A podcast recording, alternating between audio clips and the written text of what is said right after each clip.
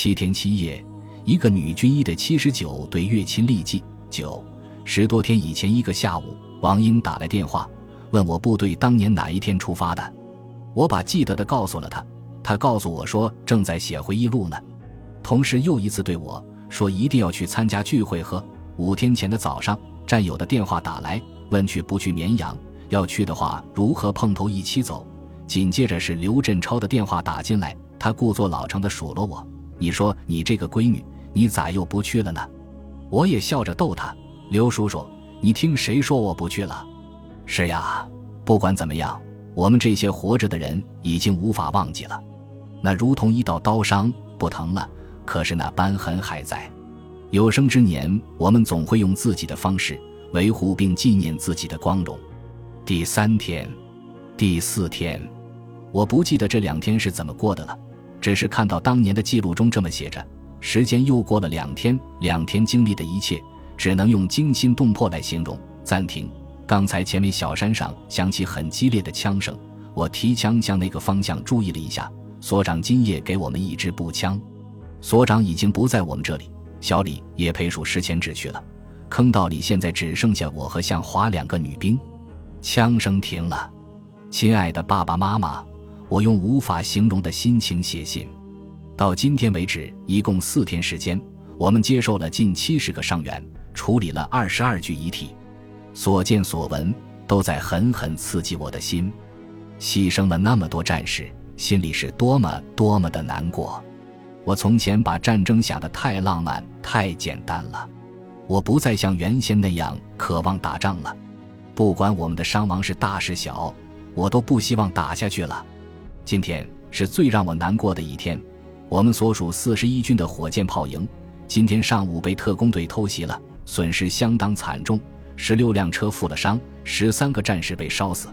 把这些字从记录的纸上一个个敲打到电脑的时候，二十多年前的事和那时候的心情又慢慢的回来。我想起自己在黑暗中曾一边写着一边想：假如我不死，假如我的父亲收到这样的信。看到我这样说，他会怎么想？当初要求上前线的事，爸爸并不知道。而军人与战士上前线是天经地义的事。正是在这种东西的熏陶下，我对决定让我留下的院长说：“我要去，让我去我也去，不让去我也去。”而我的爸爸，以他三十年军龄军人的身份站前写信对我说：“打仗时要勇敢，越是勇敢人越镇静，越不容易被打死。”也许他看到我现在这么写，会生气的批评我，说我思想不对头。可是我真就是这么想，我管不住自己就这么写着。我想不管怎样，毕竟我只是他的孩子，这种不光彩的思想，我只能向他诉说，他会原谅我的。同时，我还在想，我为什么如此软弱，为什么如此的没出息？我对自己感到很失望。可是我还是一直软弱的写下去。十三个战士被烧死，其中他们的连长和指导员，也许是当时就被打死了，也可能是打伤了不能动弹，所以关在驾驶室直到烧焦，直到剩下几块骨头。事过多年，我还是不愿回想那个时刻。如果人烧到只剩下骨头，还不至于让我惊骇。最让人不能忍受的是烧得依稀能看出人形的惨象，是那些注定要死去却还没死。一个劲儿惨叫着，在死人堆里打滚的活人，那种形状，那种剧痛，谁又能忍受？一辆卡车震天响地带着惨叫开过来，全院的人反射般的冲上去。那个时候，不管白天还是夜晚，一听到汽车的动静，我们会紧张的跳僵起来，或心里面对自己说：“是不是伤员又来了？”此刻，大家对着还没有停稳的汽车冲了上去，我一下子就看清了汽车上的情景。下意识地转过脸来，求助的四面张望。我看到后院长和齐副院长严峻的表情，我看到我的朋友小赵苍白的脸色，我看到后春花害怕和紧张的样子，几乎看到了所有人无法言表的眼神和脸。而我突然就跑开了，看清那么多膨出的肠子，那么多大块脱掉的人皮，那么些烧得缩成一堆的人形，和那些个人活着却疼得在死人堆里。在脱掉的人皮和人肉、人内脏里打滚的人，我一下子感到窒息。不加任何思索冲进了旁边的手术室，停在那儿不停的发抖，接着想呕吐，眼泪不听话的流下来。王立军正在准备手术器械，他用自己发红的又像是怜悯的眼睛看我一眼，让我不知所措。我头昏脑胀的想，自己当了逃兵了，可是我就是无力让自己走出去。几分钟后，也许时间更加短吧，我终于恢复神智，跑了出去。最可怕的景象已经过去了，惨叫声小下来，短短几分钟时间，一些人再也不能叫喊了。可是我心里好受了些，我宁愿他们死去，那不是人所能承受的痛苦。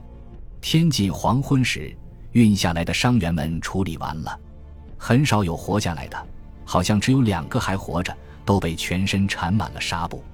一个安静的躺着，只是不时要喝水。一个躺在手术室的床上，不停地哭叫着他的妈妈。我们不知道怎么办才好，内心都在发颤。唯一的办法就是让他把我们的心都哭硬。我仍然为自己上午的表现内疚，想要弥补和抹去不光彩的阴影。悄悄去了堆放尸体的地方，看着那些没有人形的人，对着他们默默的道歉。他们连生命都失掉了，我却没有勇气去抬他们。我站了很久。想让自己再麻木一些，直到觉得仿佛轻松些了才离开。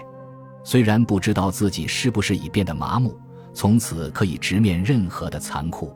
如今那些当年的愧疚早已不在，但是现在讲出这件事情，还是觉得一阵轻松。从堆放尸体的地方出来，西边的天空雪一样红，阵地暂时非常平静。手术室外面烧着一堆火，在烧从尸体上。